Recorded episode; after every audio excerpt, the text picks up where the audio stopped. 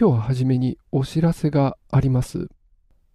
諸事情により、これから数週間、ポッドサイエンティストは夏休みとなります。9月の上旬の再開を予定しているんですけれども、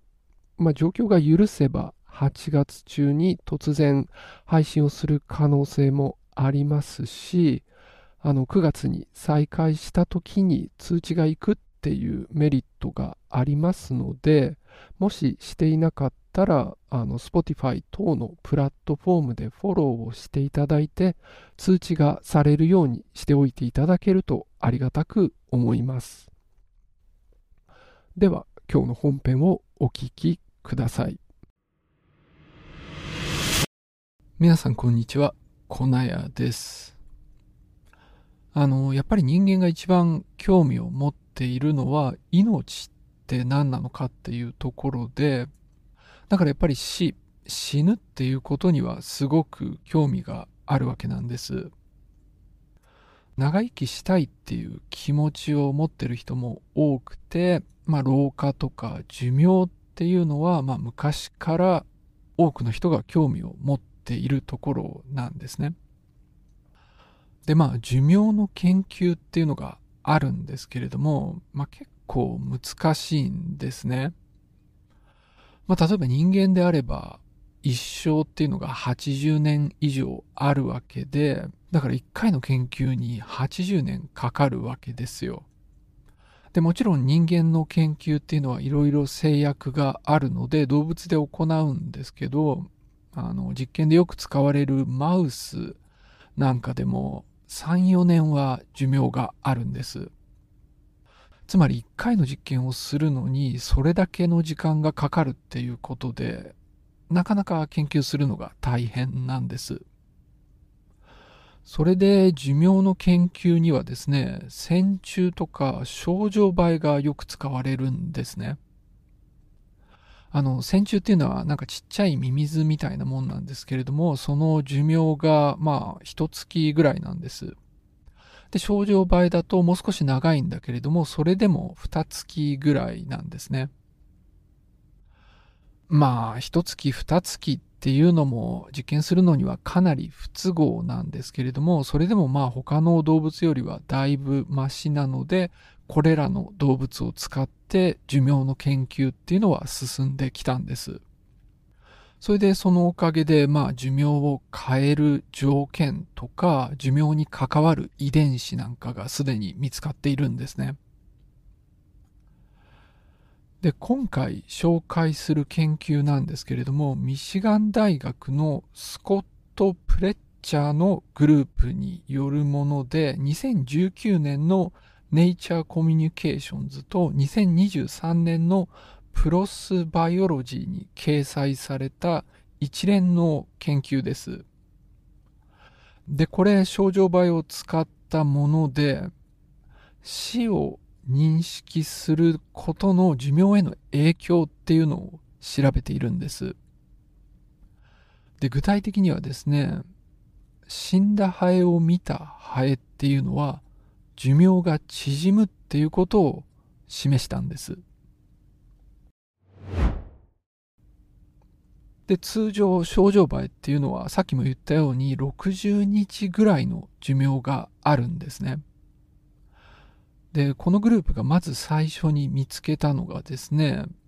同じ種類の症状映えの死体と一緒に置いておくと寿命が短くなるっていうことなんです。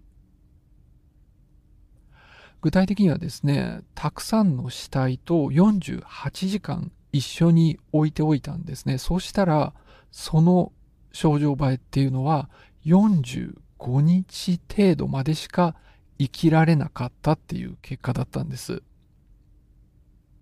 でまあそういう結果が起きた時にですね一つ考えられるのはなんか死体から変な物質が出ていてでそれで寿命が縮むっていう可能性があるんですけど、彼らはですね、ただ死体を見ていただけでも寿命が縮むっていうことを示しているんですね。だから、やっぱり死を認識するだけで死が早まるっていうことが分かったんです。で、そんな風に死っていうものを認識しているっていうことは、まあ何かしらの形で脳が働いていると考えられるわけですね。で、症状場合はですね、いろいろ複雑な遺伝子の改変をするっていうことができるんです。それでそういう技術を使ってですね、特定の神経が持続的に活動すると、その神経が光るっていう仕組みを作ったんです。で、そういう症状倍を使って死体を見せた時にどうなるかっていうのを調べたんですけれども、その結果ですね、R2、R4 神経と呼ばれる特定の神経が活動しているっていうことが分かったんです。だから、まあ、これらの少数の神経がですね、死体を見ると活動してるってことがまあ分かったんです。で、次にやったことはですね、本当にこれらの神経が何か重要な役割をしているかどうかを調べるために、これらの神経の活動を止めるっていうことをやったんです。で、これもですね、あの、遺伝的に症状倍を改変することで、特定の神経の活動を止めるっていうことができるんですね。で、そういう技術を使ってこれらの神経の活動が止まった症状映えっていうのを作ったんです。で、こういう症状映えの場合はですね、死体を見ても見なくても寿命が変わらないっていう結果だったんです。ということは、まあ、この神経がですね、死体を見た時に活動して、で、それが何らかの働きをして寿命を変えてるっていうことが分かったんです。で、さらにこのグループはいろんな実験をしてですね、この神経が活動した後に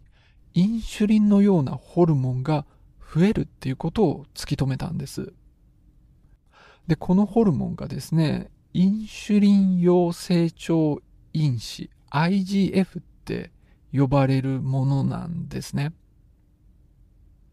で、さらに、この IGF が作れない症状場合でも実験をしていて、まあそういう症状場合ではですね、死体を見ても寿命が変わらないっていう結果も得ているんです。だから IGF もこの死体を見ることによって寿命が変わるっていうことに関わっているっていうことを明らかにしたんです。でですね、もうすでにこの IGF っていう分子が寿命に関わってるっていうことはよく知られていたんですね。線虫でもそうだし、症状場合でもそうだし、マウスでもそうなんです。だから死体を見ることによって、さっきの R2、R4 神経が働いて、で、IGF の量が変わる。で、さらにこの IGF によって寿命が変わるっていうのは、まあ、すでに IGF が寿命に関わっているっていうことを考えると納得のできる結果だったんです。ということで、死体を見ることによってて寿命が変わる。で、その時に体の中でどんな変化が起きているのかっていうところまで突き止めたわけなんです。でも、やっぱり疑問に思うのはですね、死体を見て、その結果、早死にすることに何か意味はあるのかっていうところなんですね。つまり、こういう仕組みが備わっている進化的な意義は何なんだろうっていうところなんです。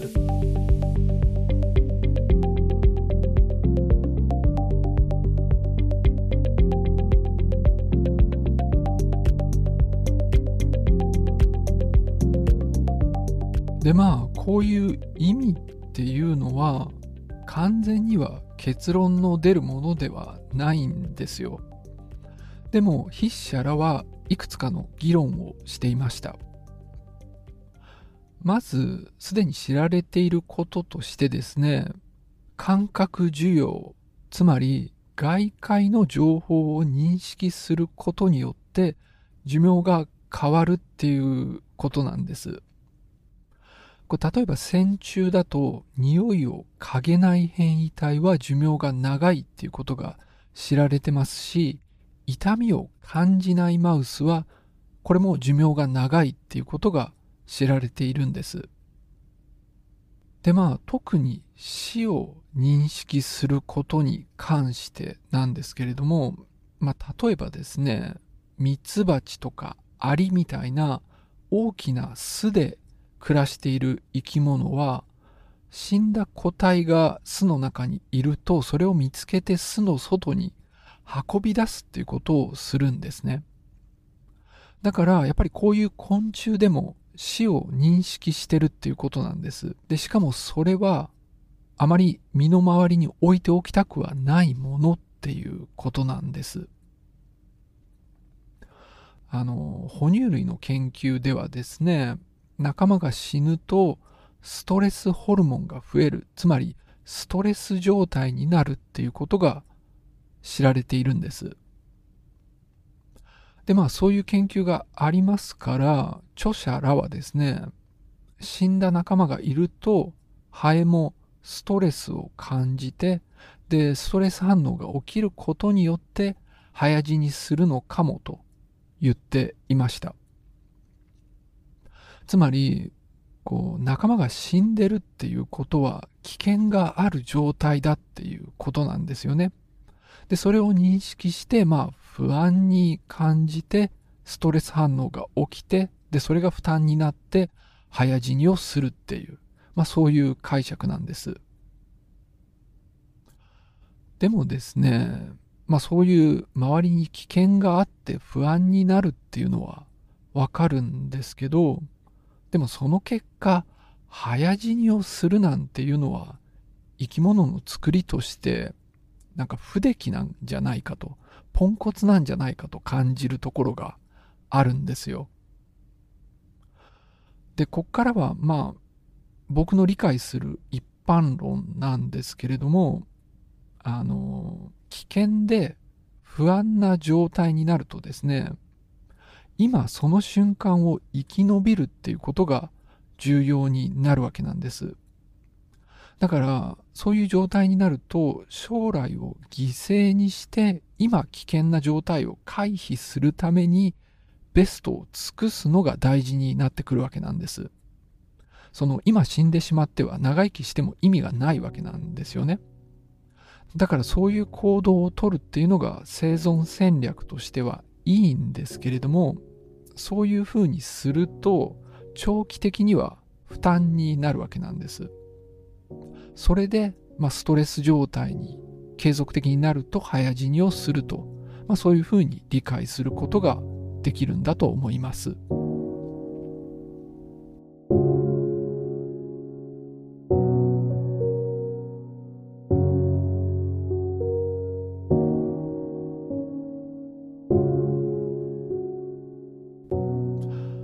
でですね、こう死を認識するっって聞くと思い出す研究があるんですね。これ結構前の研究で多分初めて聞いたのが5、6年前だったと思うんですけど、これ人間を対象にした研究なんです。で、そこではバスケットボールのゲームをして、で、そのパフォーマンスを測っているんですけれども、あの、死を認識すると、そのゲームのパフォーマンスが上がるっていう、まあそういう結果の研究だったんです。だからそこから拡張してですね、こう常に死を意識することによって、まあ何をやってもいい仕事ができるんじゃないかみたいな、まあなんかそんな話だったんです。でもですね、これも死の危険について考えると、先のことはいいから、とにかく今ベストを尽くそうっていうふうに行動が変わってるんじゃないかって、まあ、そういうふうに感じるんですね。だから、まあ、人間もですね、死を意識することによって、長い目で見れば、まあ、寿命を縮めてしまうんではないかと。まあ、そんな風に、今回の症状倍の研究を見て思いました。まあ、さらに言うとですね、ストレス状態だと、やっぱり幸福度も下がるので、まあ、そんな風にすると、パフォーマンスは上がるかもしれないけれども、長い目で見た幸福度っていうのは結局下がってしまうんじゃないかと、まあ、そんな気にもなったわけです。じゃあ今日はこの辺で終わりにしたいと思います。最後までお付き合いありがとうございました。